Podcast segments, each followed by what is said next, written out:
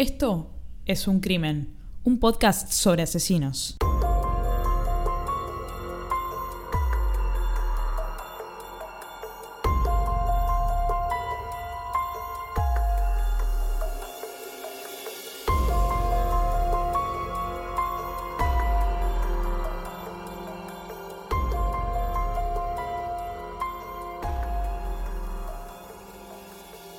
A todos, ¿cómo están? Yo soy Ángeles Yo soy Anabela. y este es el tercer episodio de la segunda temporada de Es un Crimen. ¿Cómo te va? Bien, bien, che. ¿Vos? Bien, che. Bien, muy bien, estamos muy bien, estamos muy contentas. Este podcast ha crecido exponencialmente y nadie se lo esperaba, ni Bruno. ¿Cómo te trata eso? Muy bien. Ahora incluso la gente me reconoce por la calle. Es una cosa de locos. ¿A vos no te está pasando eso? No. no, boluda, aparte. No, no, no, deja de mentirle a la, gente. No te reconocen por la calle, a mí tampoco. Sí me pasó el otro día que me contaron que una persona de la misma casa de estudios a la que yo acudo escucha el podcast y estaba como ahí medio, bueno, esa es Ángeles, mirá, mirá, esa es Ángeles. No, no, no, la verdad que Sí me pasa a mí que de golpe hay gente que no escucha podcast y arrancó escuchándolo y pum, de golpe entra en la categoría true crime o crimen y terror o cualquiera sea la categoría y en algunas, como estamos primeras o segundas o terceras, Kenny, eh, la gente eh, termina escuchando nuestro podcast. Entonces, eh, por ahí dicen, che, Ana, entré a escuchar esto y de golpe eras vos. O sea, eras vos la que hablaba. Y yo tipo, no, bueno, sí, soy yo, soy yo. Sí, a mí me pasa que Me, me, da un- mucho, a mí me da pudor. Sí, ¿no? a mí me da vergüenza. Me da vergüenza, me da vergüenza cuando una persona que me conoce en otro ámbito de la vida, en el trabajo, quizás en una, en una forma más- un poco más seria, escucha el podcast y ahí ya digo, "Ay, la puta madre, mi vida se terminó para mi relación con esta persona. Lo bueno es que en realidad es al revés. Las personas de golpe te respetan un poco más porque dicen, ah, mira, hace algo que es exitoso, le va bien, parece que sabe de lo que está hablando. En mi caso fue más satisfactorio. Sí, lo que me pasó también es que hay gente que cree que nosotras cobramos por esto. Esa es, esa es Es- tremenda. no te juro por Dios que yo no cobro un peso. Encima pongo plata, ¿eh? Querido, no, no cobro por esto, ¿no? Hay gente que se piensa que nosotros somos, viste, esos influencers que por mencionar una gilada cobran 100 lucas. No, no, acá pasa lo contrario. No, lo interesante ahí es que mucha gente me dice, che, pero Spotify le paga a los artistas, pero a los que hacen podcast no. Y, y claro, ese es el tema, ¿no? ¿Por qué Spotify no, no nos está pagando? Sí, voy a Porque le estamos creando contenido. YouTube te permite hacer publicidad y al hacer esa publicidad te está pagando. Se podría, me parece, intentar algo en Spotify que sea como, che, ¿vos permitís publicidad en el medio de tu audio? Perfecto. Te vamos a pagar X centavos de dólar. Yo estaría, creo que, No. dispuesta, podría ser una alternativa. A mí no me gustaría meter publicidad en el medio de mi podcast. Está bien, pero Así me- publicidad robótica. Bueno, pues yo puedo decir una publicidad tipo, compre medias soquetín. no, una. Buah, solamente un forro haría publicidad de unas medias soquetín en un podcast. Pero lo- a mí lo que me parece que sí debería existir es la posibilidad de que uno pueda monetizar así. Después es una elección tuya si vos decidís o no. Como lo hacen algunos videos de YouTube, es un video de pre-roll o un audio de pre-roll que podría ser nuestro caso también. No sé qué es eso. Es cuando vos estás haciendo una publicidad antes de que arranque el episodio Ah. o después cuando finaliza. Soy mi mamá, no sé qué es eso, nena. Bueno, después te doy clases de marketing 101. A mí me molesta, a ver, ¿por qué si J Balvin cobra por la cantidad de reproducciones, yo, María de Los Ángeles, no, no voy a cobrar? ¿eh? Yo estoy para ir a las oficinas de Spotify y hacer una... Me, me encadeno a la puerta de las oficinas. Una boluda encadenada en la puerta de las oficinas de Spotify. Además, J Balvin Bueno. es J Balvin. Y yo soy yo. Y Nati Natalia es Nati Natalia y los Beatles son los Beatles. Y Becky G es Becky G. Sí. Y Charlie García es Charlie García. Viejo, ¿por qué yo no puedo cobrar por, mi, por mis reproducciones? Ha cerrado la convocatoria, o mejor dicho, la, la selección de asesinos, el envío de asesinos por parte de ustedes. Eso ha cerrado el 30 de septiembre. Septiembre. Sí, díganlo con P. Si ustedes no lo dicen con P, se van a escuchar otro podcast. Em, La madre de Ángeles dice, me voy al doctor en, es co- vieja, en boluda. colectivo en el mes de septiembre. no, mi vieja no dice, no dice septiembre, no mientas. Justo esa no, pero las anteriores No, dos sí. Pero las otras son de vieja.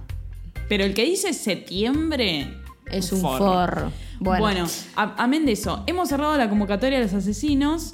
eh, ya tenemos un montón de asesinos de los cuales vamos a seleccionar los más votados y luego van a ser sometidos a una votación en nuestro canal, en nuestro grupo, mejor dicho, privado, o sí, privado, ¿no? Porque la otra vez me retaste, privado de Facebook. fun fact, hubieron más de 100 postulaciones de asesinos. Bueno, ese grupo, Facebook.com barra groups barra es un crimen. podcast. Podcast. Es muy divertido ese grupo. La cantidad de giladas que ponen y me hacen reír mucho en horario laboral. Eh, muy divertido, muchas gracias. ¿Sabes qué? El día que sentí que lo habíamos logrado fue el día que subieron un meme. Fue como, ah, listo. Si vos haces un meme en referencia al podcast, no, ya está. Es porque evidentemente llegaste a un nivel de, de- de- de engagement y de amor y de contagio con la gente que es una cosa de locos. Bueno, el espíritu del concheto ha tomado posesión del espíritu del, del cuerpo de Anabela. Eso como punto importante. Ya terminaron las postulaciones, no manden más asesinos, no van a poder tampoco. Así que vamos a estar en, cualquier momento, estén atentos a nuestras redes sociales.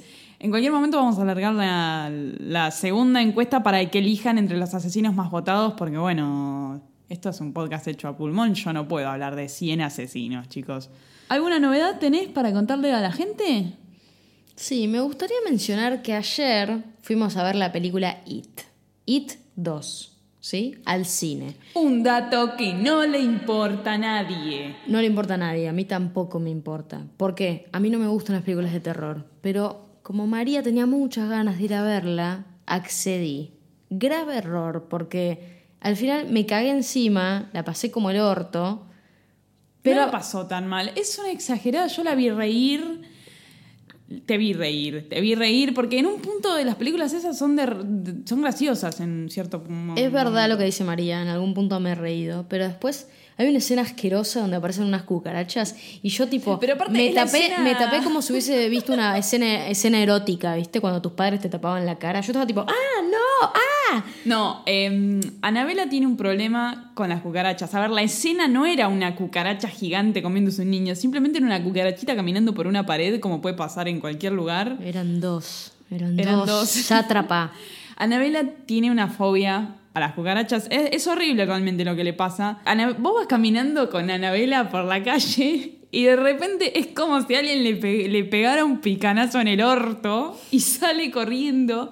Ah, pega un pique tipo Usain Bolt. Y yo a veces no entiendo qué pasa y corro atrás. Yo no tengo estado físico, el otro día casi, casi la quedo en la calle por, por seguirla en un pique. Pero si la ven hacer eso es porque vio una cucaracha y quizás una cucaracha muerta, ni siquiera una cucaracha viva. Bueno, me da asco, me hace mal, me da fobia. Bueno, si alguien la puede ayudar en este problema que ya tiene, dicen que la, la mejor manera de, de sobrellevar estos problemas es... Es pegándose un tiro. No, es enfrentándolos. No me gusta. Bueno, igual esa vuelta fue muy graciosa porque pegaste un pique que te lesionaste. María sufrió un tirón, un tirón abdominal. Sí, sí. Y estuvo adolorida durante el resto de la noche. Sí, era como...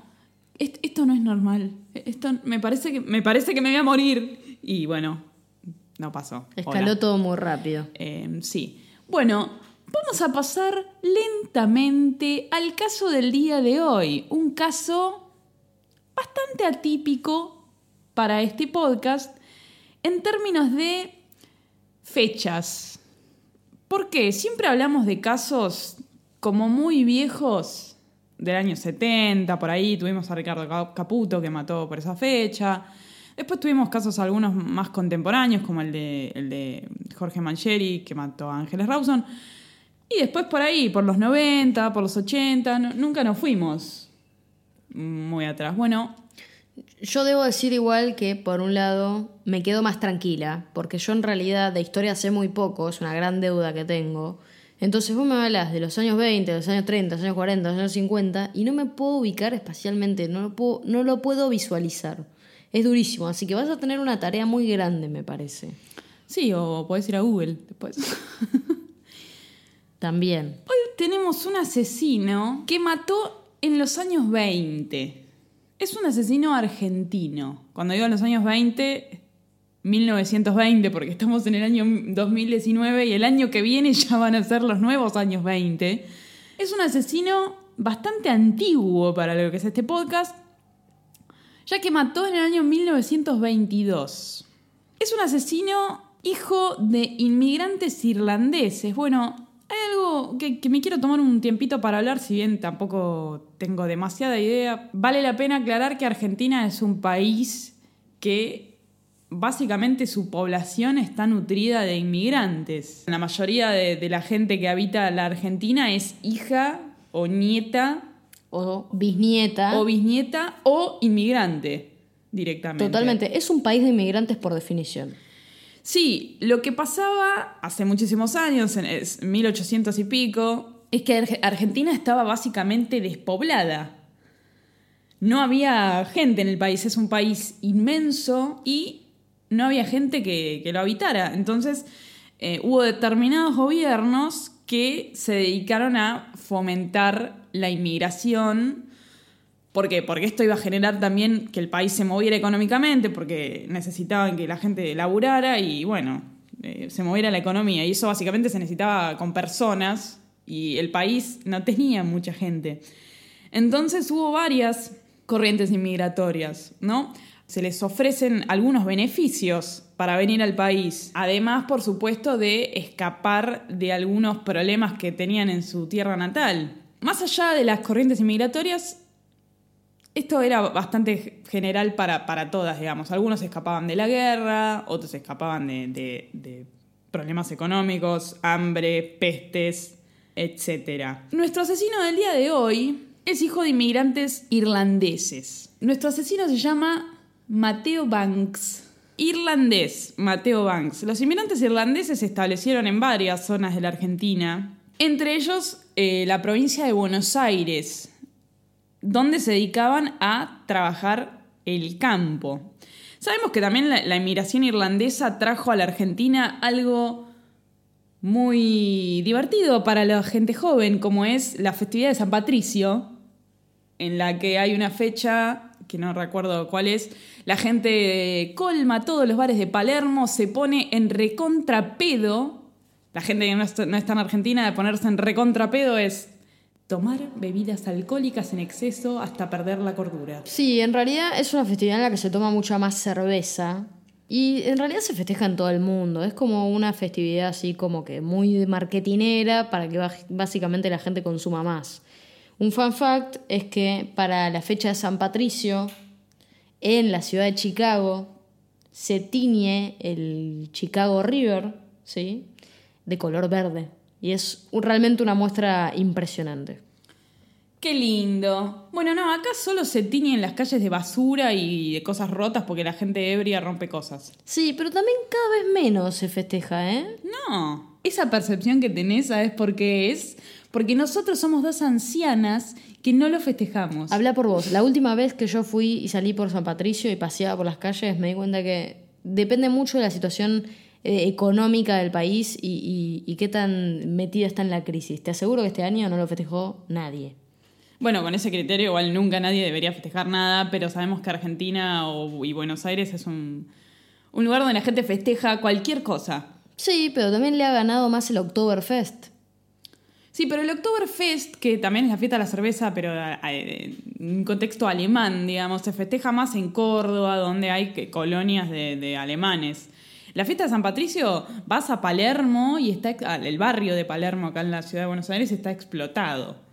Mateo Banks, hijo de inmigrantes irlandeses. Bueno, sus padres llegaron a nuestro país en el año 1862. Vivieron primero en Chascomús, cerca de Mar del Plata, la ciudad balnearia por excelencia de la provincia de Buenos Aires, y luego se mudaron a la localidad de Azul, donde también había otras colonias de, inmigrantes europeos. La localidad de Azul queda aproximadamente a 300 kilómetros de la capital federal, porque el porteño siempre mide las distancias desde la capital federal.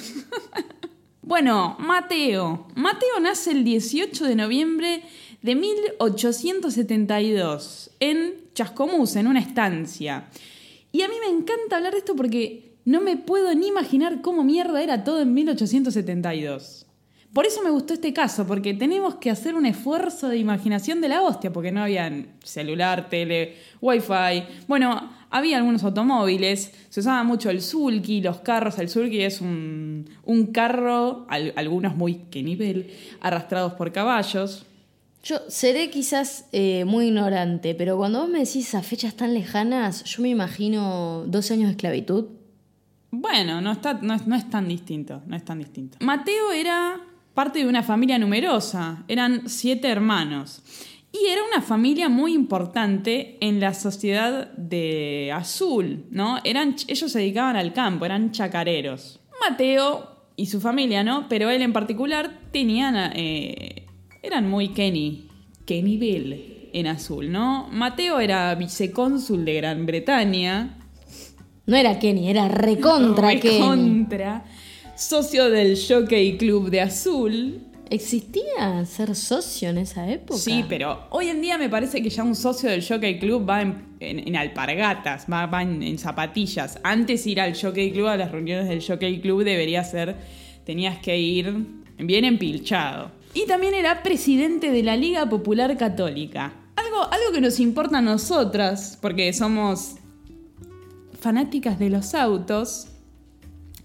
Eh, Mateo era representante en Argentina de la marca de vehículos Studebaker, que ya murió hace muchísimos años, que se dedicaban a fabricar a veces carros para ser tirados por caballos y después fabricaban algunos autos eléctricos. Ojo que el auto eléctrico no es un invento de hoy, el auto eléctrico existía, había en ese entonces algunos autos eléctricos y algunos autos a combustión, digamos.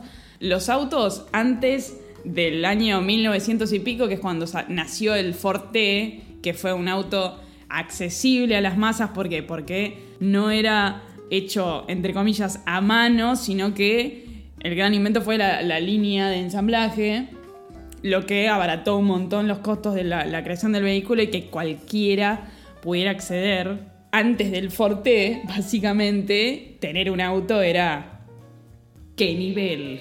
Pero, a Hoy ver, también, igual en Argentina, con lo que valen los autos, te digo que. Pero podemos derribar mitos acá. ¿Quién inventó el auto? Arranquemos por ahí. Creo que el auto lo inventó Carl Benz. ¿El de Mercedes-Benz? Sí, recontra Kenny. Eh, sí, lo que hizo Ford fue poder crear un auto accesible a cualquiera.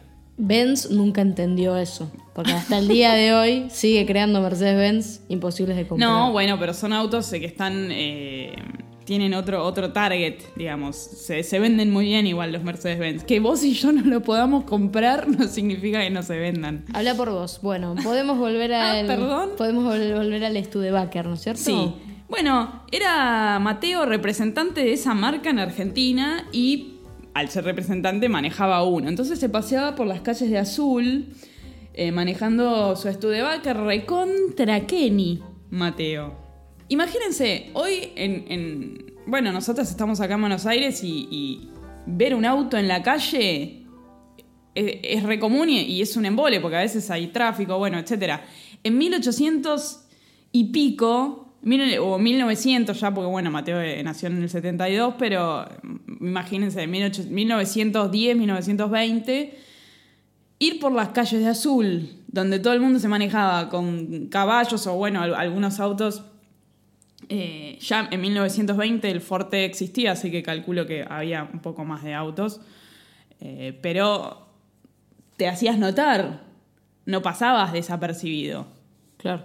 Mateo se casó también con una mujer eh, de la alta sociedad, que no es Susan Cummings, nuestro episodio 7, creo que es.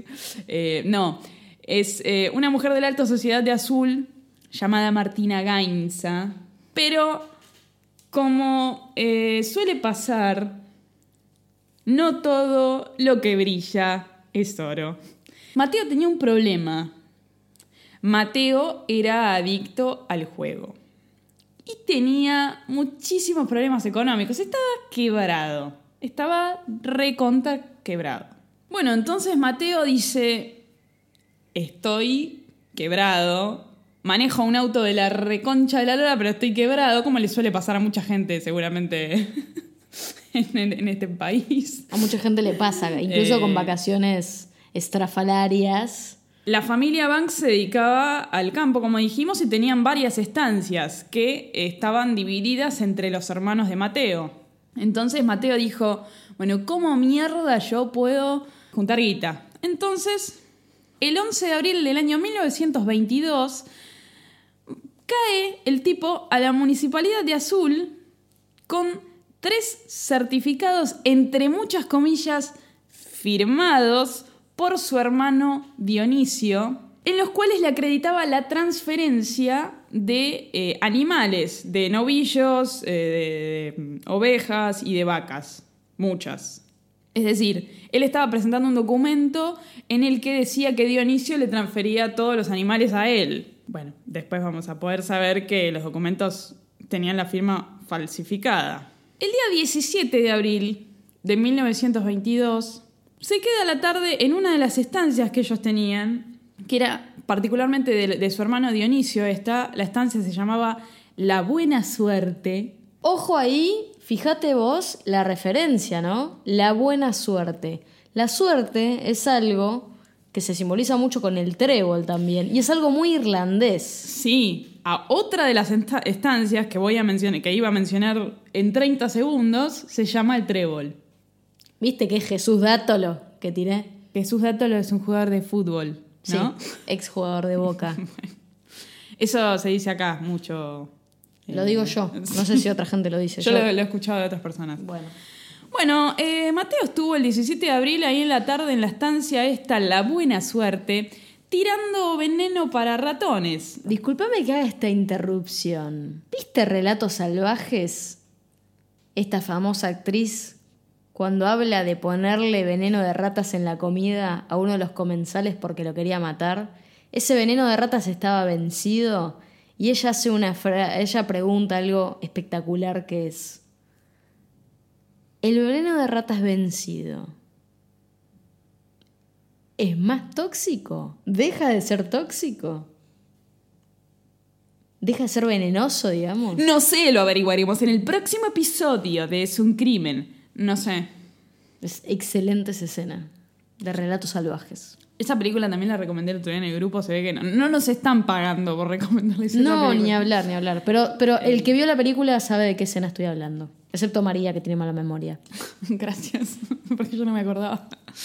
Bueno, entonces Mateo, por tercera vez lo voy a decir, estuvo tirando veneno para ratas en la estancia, hasta que se le ocurrió, se ve que mirando el paquete del veneno, que podía usar ese veneno para otra cosa.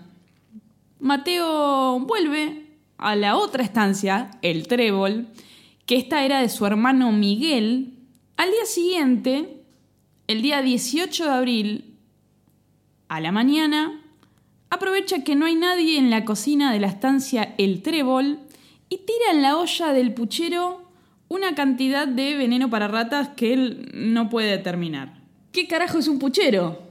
Porque, bueno, nosotros sabemos que es un puchero, pero en otros países entiendo que el puchero existe con otro nombre. Sí, en otros países también conocido como sancocho. Pero es un plato bastante popular en muchos países, no es solamente en Argentina. Lo que va a variar de país a otro son los ingredientes. Sí, básicamente es un guiso gigante de lo que encuentres en la casa. Sí, sí, pero tiene un par de ingredientes que son fundamentales. Sí. Carne, papa, zanahoria, maíz. maíz. Bueno, un puchero. Entonces Mateo tiró en el puchero un poquito de veneno para ratas, con la intención de que los que lo comieran murieran. Eso no ocurrió. Vuelve a la buena suerte, a la otra estancia, un rato después, a la mañana, y se pone a tomar mate con Dionisio y Sara, que era una de las hijas de Dionisio. Y antes de volver a la otra estancia, hace lo mismo con el puchero que estaban cocinando ahí. Se ve que todos, yo hago puchero, ella hace puchero, yo hago ravioles, yo hago ravioles. En estas estancias parecía lo mismo, una hacía puchero, la otra hacía puchero. Es de una famosa película argentina que se llama Esperando la carroza. Esperando la carroza. Bueno, Mateo vuelve a la estancia El Trébol y su hermano Miguel le dice, che, ¿vos fuiste que tiraste el veneno en el puchero? Y Mateo se hace el boludo, obviamente. Y se da cuenta que el plan que tenía de envenenarlos no estaba dando resultado. Fracasa. Sí, entonces reflexiona sobre su plan para matar a todos. Después vuelve a la otra estancia y su otro hermano Dionisio le dice, che, tuvimos que tirar el puchero porque estaba muy salado. Entonces, Mateo se queda ahí, un poco en las casas, un poco cazando. Y cuando su hermano Dionisio está solo con, con Sara, que es su hija, al atardecer le dispara con una escopeta calibre 16 a Dionisio en la espalda mientras su hermano se movía de una habitación a otra. Su hermano Dionisio queda medio malherido y le dice a Mateo, che, se te escapó el tiro, ¿eh? Tipo, ya estaba todo mal, se estaba dando cuenta que su hermano era tremendo, tremendo asesino. Y luego viene Sara, que tenía 12 años, y se da cuenta de lo que estaba pasando y se pone a gritar, ¿no? Porque el padre tenía un tiro en la espalda. Mateo se hincha a los huevos de los tiros de Sara, de los gritos de Sara, y le pega con la escopeta en la cabeza para que deje de gritar. La nena se cae al piso, Mateo la levanta y la lleva a, a un pozo afuera de la casa, y como la nena volvió a gritar, le pegó dos tiros. Y la nena muere. Mateo vuelve a la casa, busca un colchón chiquitito en una de las piezas y como pudo lo puso a su hermano Dionisio, que estaba medio moribundo, arriba del colchón.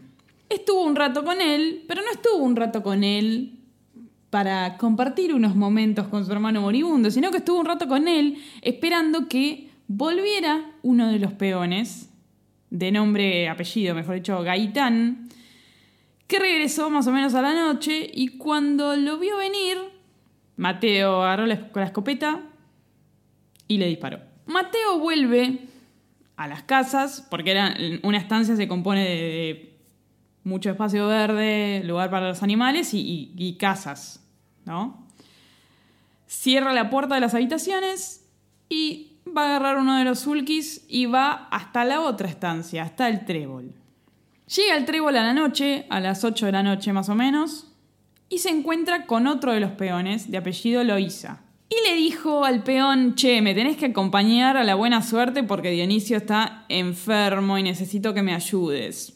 Y en el camino van en el sulky y Mateo se hace el boludo y deja caer el rebenque, el látigo con el que le pega al caballo para que el caballo active, y lo tira al piso, se le cae y le dice a Loisa, che, ¿me bajás a buscar el rebenque? Se me cayó. El peón baja a buscar el rebenque hace unos metros y cuando está volviendo se encuentra con Mateo, que también había bajado del surki, y le pega un par de tiros. Y lo deja tirado ahí. Deja el cuerpo ahí, se agarra al sulky y va a la estancia al trébol. Todo esto pasa entre el trébol y la buena suerte. Llega al trébol y estaba Miguel, el otro hermano de Mateo, con su esposa, Julia. Y le preguntaron a Mateo si quería comer, si quería cenar. Y Mateo dice, no, no. No, estoy cansado. Me voy a, me voy a dormir a mi pieza. Chao. A eso de las 11 de la noche, Mateo se levanta y golpea la ventana del cuarto de María Ana, que era una de sus hermanas. Le pregunta, ¿qué te pasa? A esta hora, o sea, anda a dormir, flaco. Y Mateo le dice, no, no, levántate que tenemos que ir a la buena suerte porque Dionisio está mal, se siente mal, está muy mal. Entonces, María Ana se cambia y va con Mateo caminando hasta el sulky. Mateo escopeta en mano. Deja que María Ana se avance unos metros hacia adelante y le pega un tiro por la espalda. María Ana tenía 54 años. Estaba loco. ¿Sabes a quién me hizo acordar? A Iribarren. ¿Sí? Sí, sí. Como saña, ¿no? Como a mi familia la voy a boletear toda. Mateo vuelve a la otra estancia, a El Trébol, y va a la ventana del dormitorio de su hermano Miguel y le golpea la ventana. Miguel estaba durmiendo con su esposa Julia y Mateo le dice a Julia, che, ¿no me haces un poco de té que me duele la panza? A todo esto Mateo tenía 50 años, o sea, ese patriarcado sí se puede ver. Eh, a los 50 años, flaco, te podés hacer un té vos solo. Eh, eh, o sea, no. Bueno, pero también mira cómo era la época. Los hombres en la cocina estaban muy poco. Sí, sí, solo para envenenar el puchero. Bueno, entonces le pide esto a Julia, que le haga un té porque se sentía mal y Julia dice, bueno, bueno, ahora te hago un té. Y Mateo se va a su pieza a esperar que Julia le traiga el té.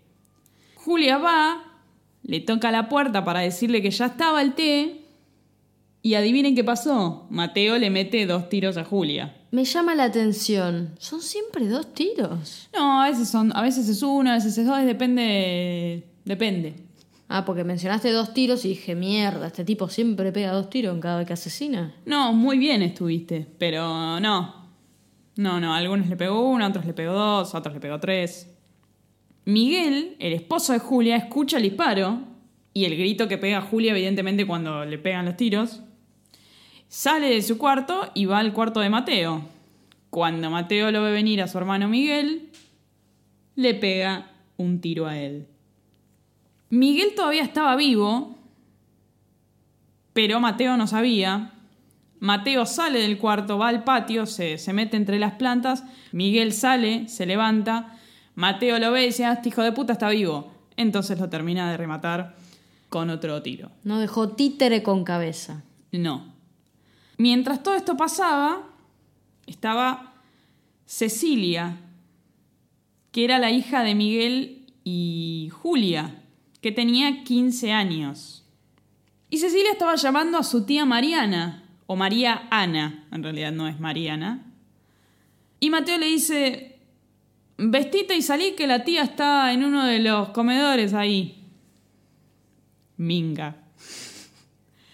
Bueno, Mateo va a su pieza y cuando Cecilia se acerca a la puerta de la pieza de Mateo preguntándole si él está ahí, él se hace el boludo, no contesta Espera a que la chica se acerque un poco más y cuando estuvo más cerca de la puerta, le mete un tiro a la chica de 15 años. Me, estás partiendo el corazón, es como que una tras otra. Sí, sí, un tipo... No hay una buena en esta historia. No, en general en este podcast no hay cosas buenas. Si querés escuchar cosas buenas, anda a escuchar otro podcast o o a hacer otro podcast. Bueno, finalmente Mateo agarra el sulky y se va a la otra estancia, a la buena suerte, a ver qué carajo había pasado con su hermano Dionisio, que estaba medio moribundo arriba de un colchón, como lo había dejado. Llegó y efectivamente Dionisio estaba vivo todavía. Entonces, si estaba vivo, Mateo en su mente hizo una cuenta, está vivo, lo tengo que matar. Lo mata. Cierra la puerta de la habitación donde estaba Dionisio con llave y se volvió a la otra estancia en la otra estancia, en el trébol. A todo esto, imagínense eh, yendo con el sulky de una estancia para otra. ¿Mencionaste la distancia entre las estancias? No es precisa, pero tengo entendido que está como a unos 5 kilómetros una de la otra. Bien, bien. Para la época es bastante igual. Pero una distancia rápida de hacer en sulky. Sí, sí, qué sé yo. Bueno, vuelve a la estancia del trébol y va directamente a la pieza de su hermano Miguel, que todavía también estaba vivo y también lo terminó de matar, sí. Tenía hasta el momento ocho víctimas y estas son todas las personas que él mató. ¿Podemos repasar las ocho? Claro que sí, claro que podemos. Primero, su hermano Dionisio. Dionisio. Que estaba agonizante igual, pero bueno, lo termina de matar. Su sobrina Sara, hija de Dionisio, de 12 años, un peón, Gaitán, otro peón, Loisa, que lo deja tirado en la ruta, entre comillas, de entre las estancias, su hermana, María Ana, de 54 años, su cuñada Julia, la esposa de Miguel, su hermano Miguel también, y su sobrina Cecilia, de 15 años, hija de Miguel y Julia. Bueno, a Mateo lo, lo han apodado Mateocho. Qué original, ¿eh? Bueno, no había internet, ¿qué ibas a hacer? ya estaban todos muertos, Mateo va a su pieza, agarra ropa y tapa los cadáveres, completamente al pedo. A todo esto, Pero era una época en la cual te podías salir con la tuya, ¿entendés? sí, pe- sí, pensemos que no existían tanto pericias científicas. No como- existía CSI. No existía, tampoco eran pelotudos. Ahora, lo- ahora lo vamos a ver en breve. Pero este tipo hizo un desastre. Sí, ¿qué te parece? Eh, Ocho, ocho muertos. Quedaban dos personitas en una de las estancias a las cuales les perdonó la vida. Una era Anita, de 5 años, hija de Dionisio, la hija más chiquita de Dionisio. Y otra era María Ercilia Gaitán, de 4 años, hija del peón Gaitán. A estas dos nenas les perdonó la vida y las encerró en una de las habitaciones. Más adelante, los investigadores llegan a la conclusión de que les perdona la vida a estas nenas porque llegó a la conclusión el que no les servía de nada matarlas, porque ahora vamos a ver que matar a toda esta gente era para beneficiarse económicamente, era para quedarse con todo. Para, para poder saldar esas deudas que tenía. Sí, y para quedarse con las estancias, que no eran de él, sino que eran de los hermanos. Qué hijo de puta, ¿eh? Entonces, matar a estas nenas no les servía de nada. Esto no termina acá, porque como no podía ser de otra manera, esta nueva sección que inauguré, Mateo no te iba a decir así de fácil que él era el asesino. Mateo agarra al sulky, después de encerrar a las nenas, y se va a la casa del médico de la familia. En esa época, y hasta no hace mucho, me atrevo a decir, existía el, el médico de familia, el tipo que estaba dedicado a la medicina de una familia. Tenía otras familias también, pero a la familia le pasaba algo y llamaban a ese médico a que vinieran a verlos. Eso era muy común. Sí, sí, creo que con ese término también. Pero bueno, al día de hoy igual todavía existe como un médico que en general atiende a gran parte de los miembros de una familia. Bueno, estoy hablando... Estás hablando por vos. No, no, pero pasa todavía, ¿eh? Y es muy común en los pueblos, ¿eh? En los pueblos, en los pueblos. en los pueblos es súper común porque hay pocos médicos también. Claro, pero bueno, imagínate en el 1922. Era, era muy común. Entonces, Mateo va en Sulque a la casa del médico de la familia para decirle al médico que lo había matado al peón Gaitán porque habían asesinado a la familia, a toda su familia. Mateo le estaba echando la culpa al peón y ahora en breve le va a echar la culpa al otro. Y Mateo necesitaba que el médico lo llevara a, al pueblo, que lo llevara a Azul en el auto. Mateo vivía en Azul, su casa estaba en Azul, las estancias de los hermanos estaban en las afueras. También le pide al médico que le dé algo de comer, porque tenía hambre, porque dijo que los peones habían intentado envenenar la comida. ¿Por qué le vio cara de chef al médico? No, boluda, le pidió algo para picar. Unas galletitas, unas papitas, algo. Una- Unas papas fritas. Una, una, una, unas Oreo le pidió. Abrite unas leyes, le dijo. Claro, eso. Eh, en el 1922 no sé cuál sería el equivalente, pero comete una manzana, habrá sido. Bueno, en el trayecto el médico ve medio rara la cosa y, le dice, che, Mateo, ¿por qué no avisas a la policía, no? Y bueno, cuando llega a eh, su casa en azul, Mateo encarga por teléfono siete ataúdes. Vos me decís, pero se mató ocho. Bueno, él creía que uno de los peones todavía seguía vivo. No preguntes por qué llamó para eh, encargar siete ataúdes, no sé. Flasheó. Más, más me sorprende que haya llamado. Tenían, tenían evidentemente un telefonino ahí, esos... ¿Cómo se llaman esos que son a rosca? Yo le llamo rosca, pero no son la rosca. Eh, los teléfonos antiguos, ¿no? Uno, uno marcaba por, por el dedo. Uno tenía que... mm, Siempre marcas por el dedo. No, no, no. Eh, No, los eh, teléfonos venían disco, entonces uno discaba. ¿Viste cuando dice discar? ¿No? Uno disca el, el disque el número. Claro, yo llegué a utilizar uno de esos, ¿sabes? En la casa Yo de mi también, abuela. mi papá tiene uno en Savera. Igual me gustan, ¿eh? Mucho más lindo que los teléfonos de ahora. Boluda, para marcar un número estás tres días porque vos tenés que esperar que la perilla...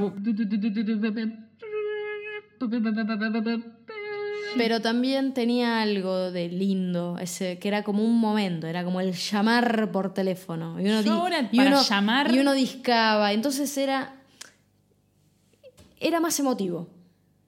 Lo inmediato del hoy hace que las cosas dejen de ser tan eh, dejen de tener tanto valor, ¿no? Entonces, en su momento llamar por teléfono era todo un acontecimiento. Se puso reflexiva. Hoy a la gente en general no le gusta hablar por teléfono. Eso también es cierto. No le gusta el contacto humano en general. Por eso existe ahora pedidos ya, por ejemplo, que, que pedís una pizza y no tenés que hablar con ningún ser humano. A Mateocho tampoco le gustaba el contacto, igual. No, Por no, eso a él le gustaba la, la guita. Y parece. también matar gente, evidentemente. Sí. También cuando va a su casa y se contacta con un abogado muy, muy famoso en el pueblo, pero el abogado se niega rotundamente a defenderlo. Y bueno, el 19 de abril, esto pasó el 18, ¿no? Durante el día, tarde, noche. El 19 de abril, el día siguiente, a las 8 a.m., Mateo se presenta en una comisaría, o en mejor dicho, en la comisaría de Azul, avisando que había sido víctima el día de ayer a la noche de sus peones Gaitán y Loisa. Dice que eh, se metieron en las estancias, en el trébol y en la buena suerte, y que mataron a todos a escopetazos. También dice que él mató a Gaitán y que cree haber herido, herido al otro peón en defensa propia, claro. También dice a la policía que estos dos peones intentaron envenenar el puchero. Y él entrega la escopeta a la policía. Él había confesado entonces el asesinato de uno de los peones, entonces la policía lo detiene y lo incomunica porque, bueno, él dice, yo lo tuve que matar en defensa propia, bueno, está bien, vení. La policía se traslada a la estancia, al lugar del hecho, y comienza la investigación. Y comienzan a notar, dije lugar del hecho, lugares de los hechos, porque son dos. Comienzan la investigación y comienzan a notar incongruencias en el relato de él y en lo que empiezan a ver. Una de las incongruencias más llamativas es que él tenía un agujero en la bota que él decía que era un tiro. Y primero, no tenía ninguna herida en el pie. Y segundo, el agujero no, no, no coincidía con un escopetazo. Pensá que la escopeta es un arma muy, muy poderosa. No, no es lo mismo un tiro de escopeta que un tiro de carabina, que es un balazo más limpio. La escopeta, depende del cartucho que le pongas, va Es más a- explosiva, decís. Sí, y, y el cartucho se abre y tiene perdigones. Es un, es un, es un arma que si, si te disparan muy de cerca con una escopeta te deshacen, básicamente. Eh, Qué feo. sí. Me puse un poco nerviosa, no me gustó. No me gustó porque aparte me hiciste la mímica y todo, no me gustó. Le hice la con las manitos como... bueno, te pido perdón. Entonces este disparo que él tenía en la bota no... Era medio raro, ¿no? La policía dijo, pero esto, esto una escopeta... Está bien, no, no tenían, no tenían la tecnología que tenemos hoy, pero pelotudos no eran. Entonces se dieron cuenta que ese agujero estaba hecho con un punzón.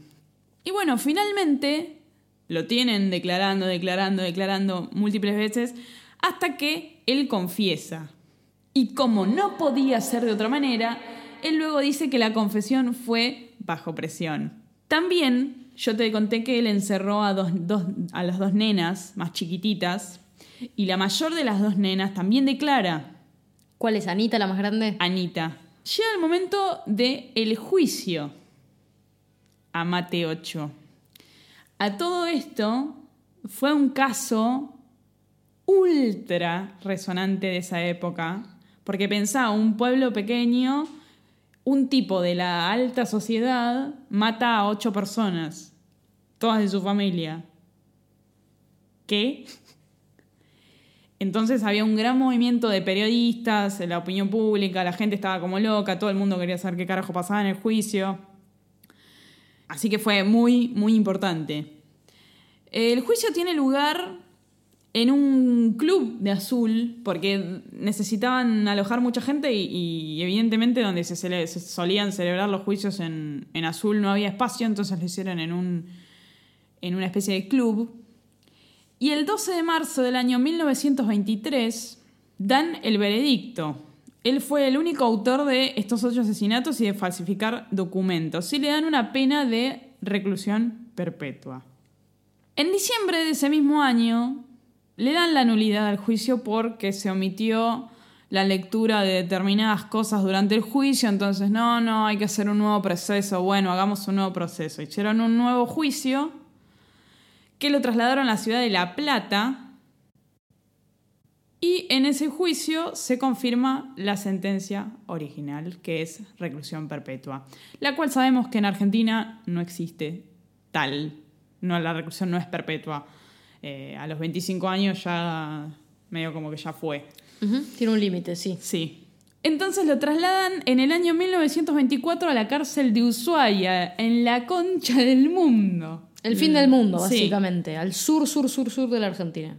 Un dato que no le importa a nadie, y justo hablábamos de qué lindo conocer Ushuaia, me muero por conocer Ushuaia.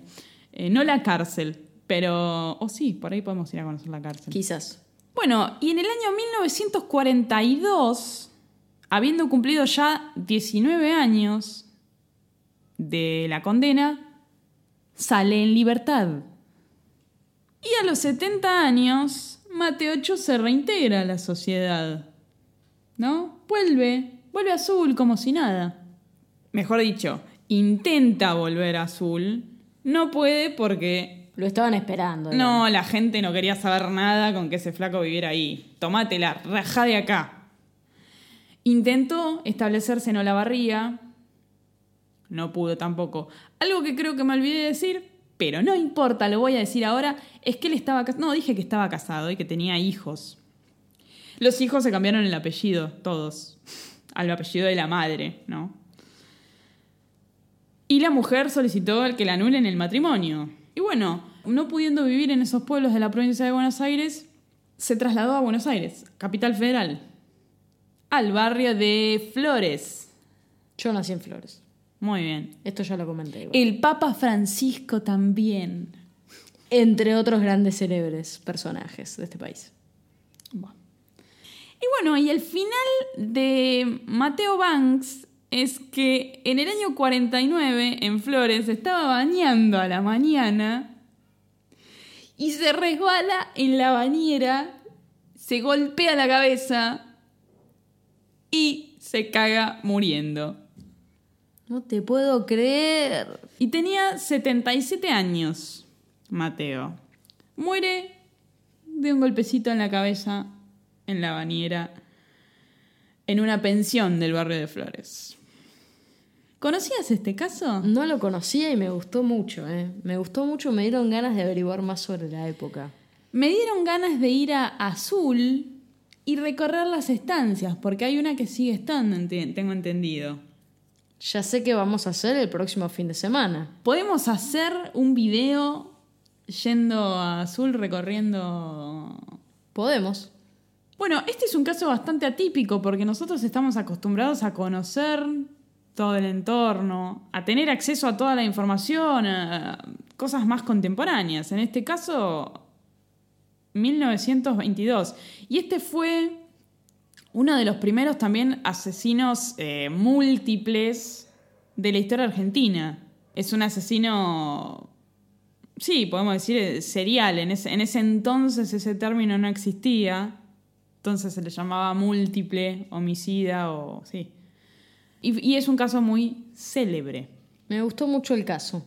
Me gustó mucho cómo lo contaste también. Y me dieron muchas ganas de visitar Azul y conocer las estancias. Sí, eh, Azul tiene algunas cosas muy bonitas, como por ejemplo obras arquitectónicas de una persona eh, llamada Salamone, que es un tipo que hace. Que tiene una forma muy particular de, de construir, medio como. medio loco, medio arteco, medio, medio falopa. El cementerio, creo, de Azul tiene mucho de eso. Y hay gente que va exclusivamente ahí a ver esas obras arquitectónicas.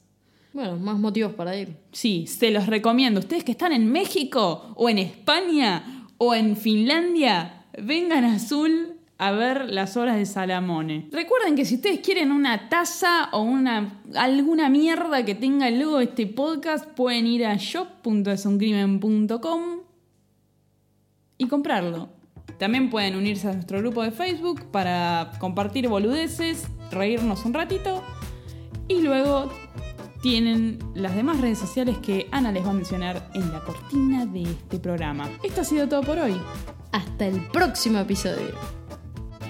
Seguinos en Twitter en arroba es un crimen guion bajo y visita esuncrimen.com para suscribirte y no perderte ningún episodio.